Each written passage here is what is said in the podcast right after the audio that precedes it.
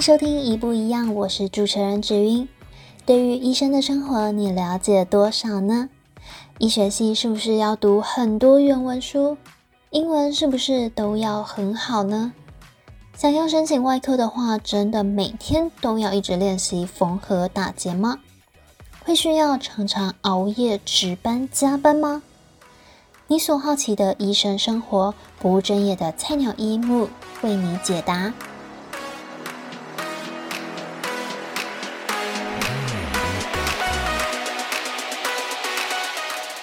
医学系嘛，就是需要读很多的书。那是真的要读很多的原文书吗？英文是不是都要很好？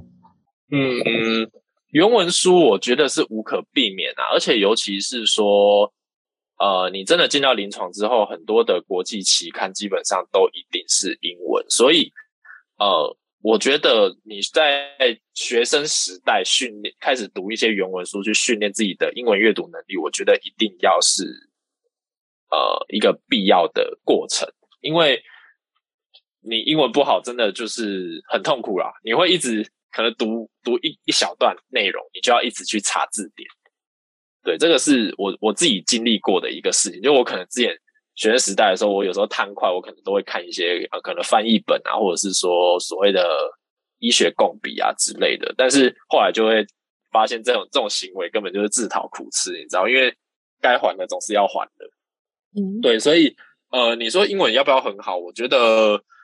呃，毕竟你就是要背很多很多的医学名词，然后也要读很多很多的期刊啊、原文书啊，所以这一部分我觉得你好，就是去练习自己的英文是不吃亏啊。然后另外，你将来当医师之后，你可能会有很多国际报告的机会啊，甚至说会有一些境外的呃，也就是外国的医师啊，或者是学生会来医院嘛，所以。你如果有好的外语能力的话，跟他们沟通上也比较不会有太大的 gap 这样子。那就是因为现在你还在 PGY 的事情嘛？那你就是未来有想要走哪一方面的专科吗？嗯，我目前的志向是走外科啦，就是可能大肠直肠外科或是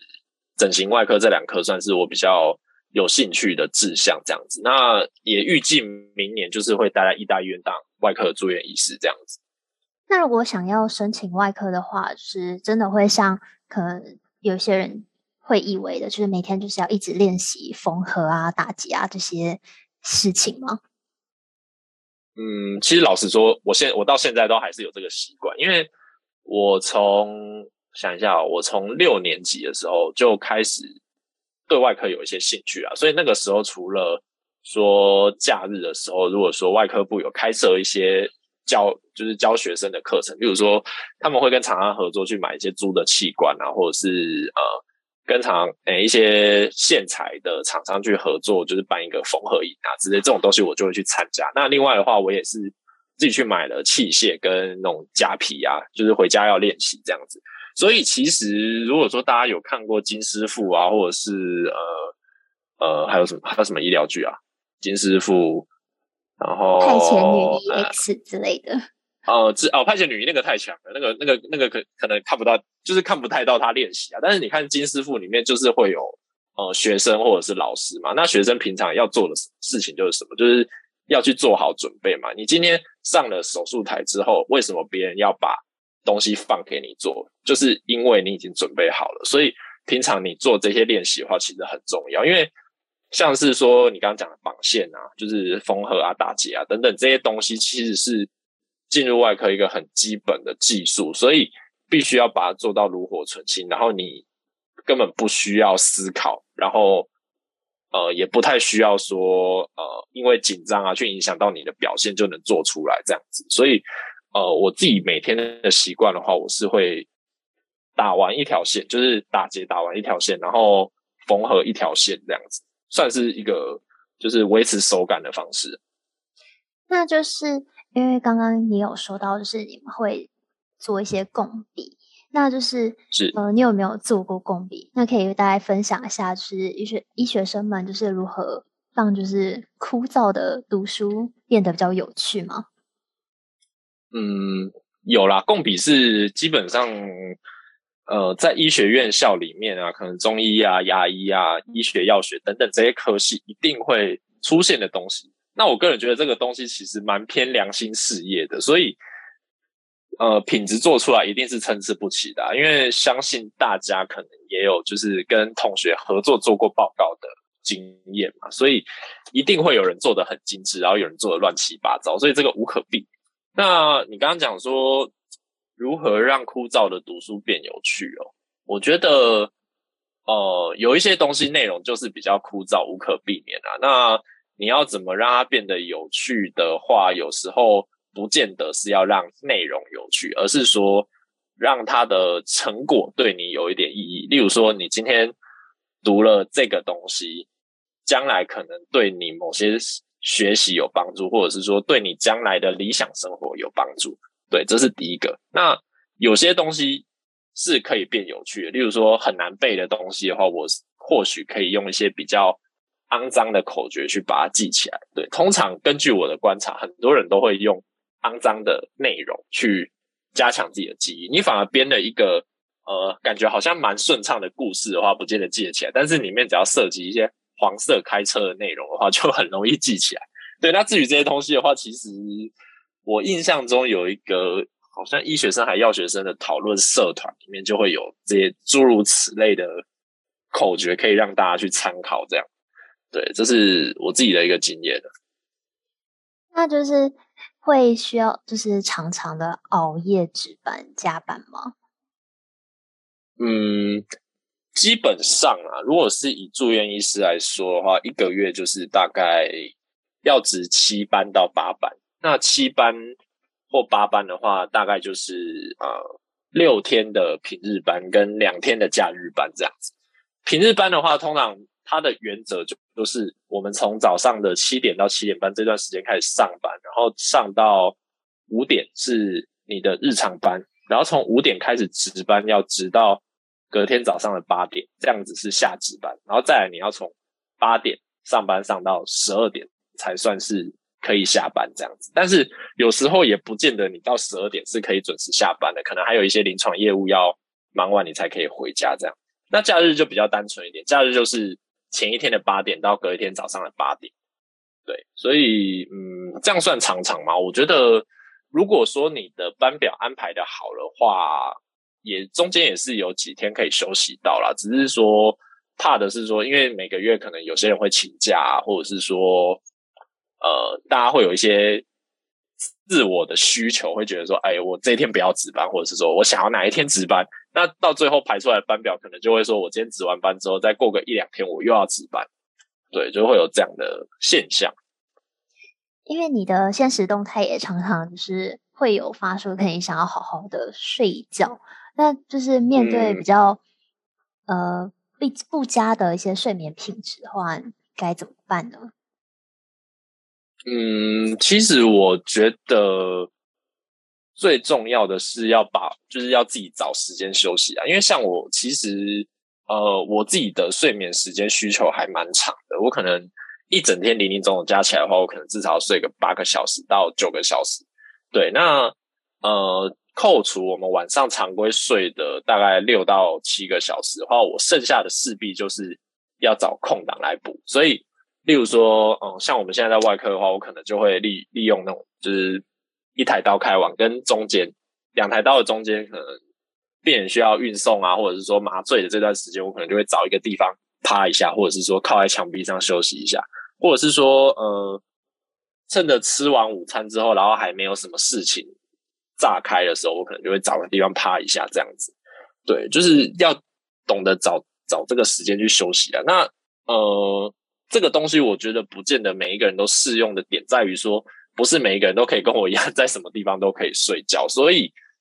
最理想的状况就是你尽可能的把事情在医院就完成，那回家就是好好的休息这样子。那要怎么去减少？呃，也不是说减少，就是增加自己的睡眠效率的话，我想，呃，规律的运动是一个蛮好的方式。你去规律运动，或者是说让自己的饮食状况是均衡的，都有助于说你的睡眠时间，嗯，也不是睡眠时间，就是让你的睡眠品质比较好一点，这样子。那其实就是在这一方面，就是也会做出一些牺牲跟奉献。那所以就是，嗯、之前就是，呃，卫福部长陈时中他有说过，像是医疗是服务业。那其实医师在誓死的第一句话也是说：“我郑重的保证自己要奉献一切为人类服务。”那其实从经济学的观点来看，其实医疗照护也确实是属于就是。广泛的服务业的领域，那就是、嗯、呃，对于看你是怎么样看待，就是医疗业它跟服务业这两者之间的关系。嗯，其实老实说，我在呃很早期的时候啊，我非常的不同意说医疗是服务业这件事情，因为医疗相较于一般的服务业来说，其实是一个蛮高度专业的工作，所以。如果说一切都是用服务业的态度去，就是那种以客为尊，客人说的是对的，我们尽可能去满足客人的需求的话，其实往往会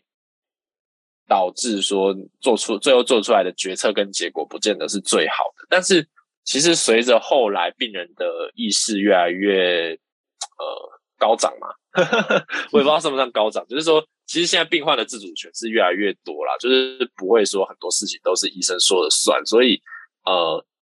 考量到现在这件事情，然后再加上说有时候如果说全部都是赵医生的做，有时候结果出来不见得好的时候，还容易就是导致一些医疗纠纷嘛，所以呃，现在的导向会比较倾向于说呃，给病患比较多的医疗决策权，然后。一起去讨论这样子，那我觉得这个方面的改变，其实就是更往服务业那个地方贴近一点啊。只是说，嗯，只是说我们在服务病患这件事情，是仅止于说医疗上面的服务，而不是说病患的予取予求，我们都必须要去答应。所以，我想这件事情应该是跟一般的服务业比较不一样的地方啦。就是说，我们今天遇到。所谓的奥病人的时候，我们或许处理的方式不见得要像一些服务业处理奥 K 一样，例如说，哦，你今天不高兴，哦，你今天住院可能心情不好之类的，我们就要给你呃住宿券啊或者折扣啊之类的，就是没有这回事。对对对，我觉得最大的差异应该就是这样啊。对啊，当然当然它还是有很多模糊的地方啊。怎么怎么说？就是像是说，因为你确实呃。现在医师或者是护理师没有办法像以前就是比较有权威嘛，所以我们势必在面对病患跟家属的时候，我们还是呃有时候很难，就是用一些比较强硬的态度去站住自己的立场啊。就是通常去这样站，就是比较强硬的意思的话，比较容易产生一些冲突啦。就是你今天不幸遇到一个黑道，或者是说比较会找麻烦的家属的话，就很容易。有更多更多的纠纷，然后差不多了之后，我再找机会切入。因为通常你在很不舒服、情绪很糟糕的时候，一定会想要连珠炮，然后找一个人，就是把那些不不高兴的情绪全部喷完。那呃，我们的职责其实就是要从他这些很杂的资讯里面去找到我们今天要帮他做处置的主轴，然后再针对他这些东西去做出回应。也就是说，呃，我来举个例子好了。例如说，呃，晚上值班的时候，或许有些病人会有一些不舒服的主诉，例如说，呃，胸闷，或者是说，呃，呃，伤口痛之类的。那他们可能就会来抱怨说，啊，那个我都已经讲很久啊，或那护理人员都不来啊，或者是说，哎，白天的时候我跟医师讲啊，医师都说观察就好啊，都没有处理啊之类的。那我们今天的核心。观点的重点就是说，哦，他今天这个不舒服，我们要帮他处理嘛。所以说，他今天喷完了之后，你就会可能就会再跟他说，哦，你这个可能是什么问题？那他们的考量可能是说，是比较轻微的症状啦。那当然，比较严重的，如果说你有出现什么样的症状，就是我我会很明确的跟他说，你今天出现什么样什么样什么样的情况的时候，就有可能需要做进一步的检查跟治疗。所以。今天早上他这样子的判断是合理的，就是当然我们在做这些事情的时候，还是要帮前面的医师去做一些解释，对。然后这样子的话，其实大部分的病人在这个情况下的话，他们其实就会比较缓和下来了。然后另外的话，再描述一些病况啊，或者是说一些治疗啊等等，有有可能涉及专有名词，或者是说一些抽象观念，例如说解剖位置啊，就是说我们开刀开哪里啊之类的时候，我就会手机拿出来，然后就直接找图给他们看，因为有时候图解其实比你用文字在那边描述的 老半天都好，因为毕竟病人不是每一个都是。呃，简单讲就是不见得每一个都有受过教育，或者是说教育程度很好，所以我觉得用图是一个可以让各层级的人最快去理解这个东西的方式。对，那就是在面对病人的时候，就是呃，有时候会反，就是没办法特别的冷静，就是可能对于他的同情或者是一些呃心理的因素。然后会没办法冷静的去做思考，嗯、那你要怎么去做到同理非同情？嗯，其实我觉得最简单的方式啊，就是听他把话讲完。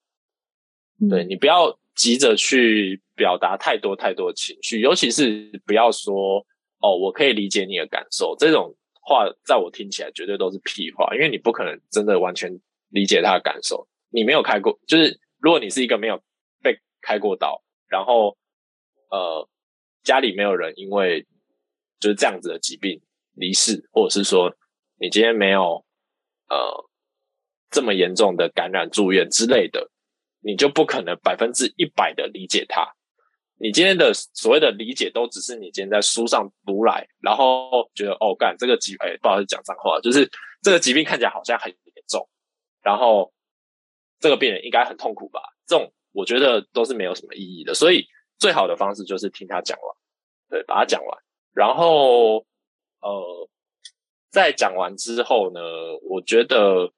不要匆匆的下结论，觉得说哦，你这个就是怎样怎样怎样处理。我们就是慢慢的跟他说，这个现在的这些问题啊，我们有什么样什么样什么样的方式，然后我们的建议是什么？对，就是。呃，我觉得做好充足的告知，然后让他们理解整个疾病的来龙去脉，再来我们可能会做什么样的处置，把每一步都交代得清清楚楚的。我觉得或许是减轻他们心里面焦虑的一个方式啊。对，所以这一段的重点，我觉得两个结论，第一个就是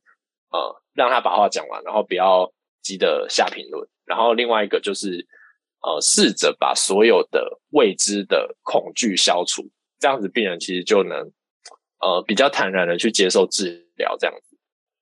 那你觉得，就是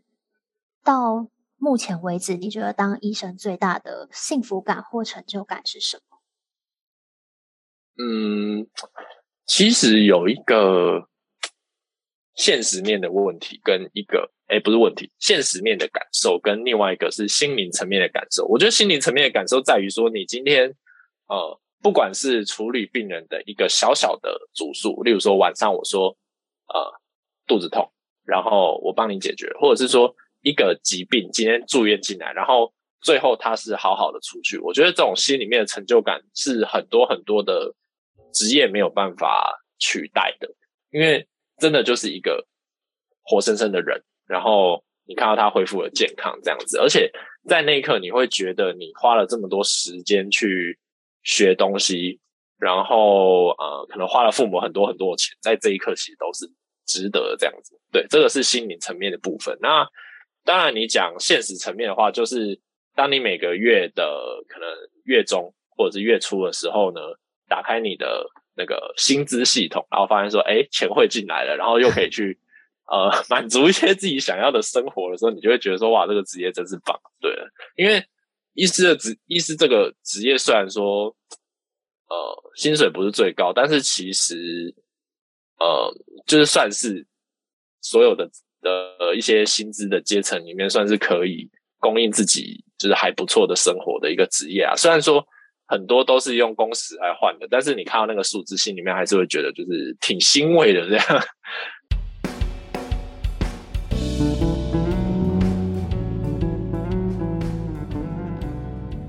非常谢谢木今天为我们解答一些迷思，让我们能够更贴近医生生活。如果听众朋友想要了解更多关于木的生活和社群分享，记得追踪木的 IG。那今天的节目就到这里，我们下次见，拜拜。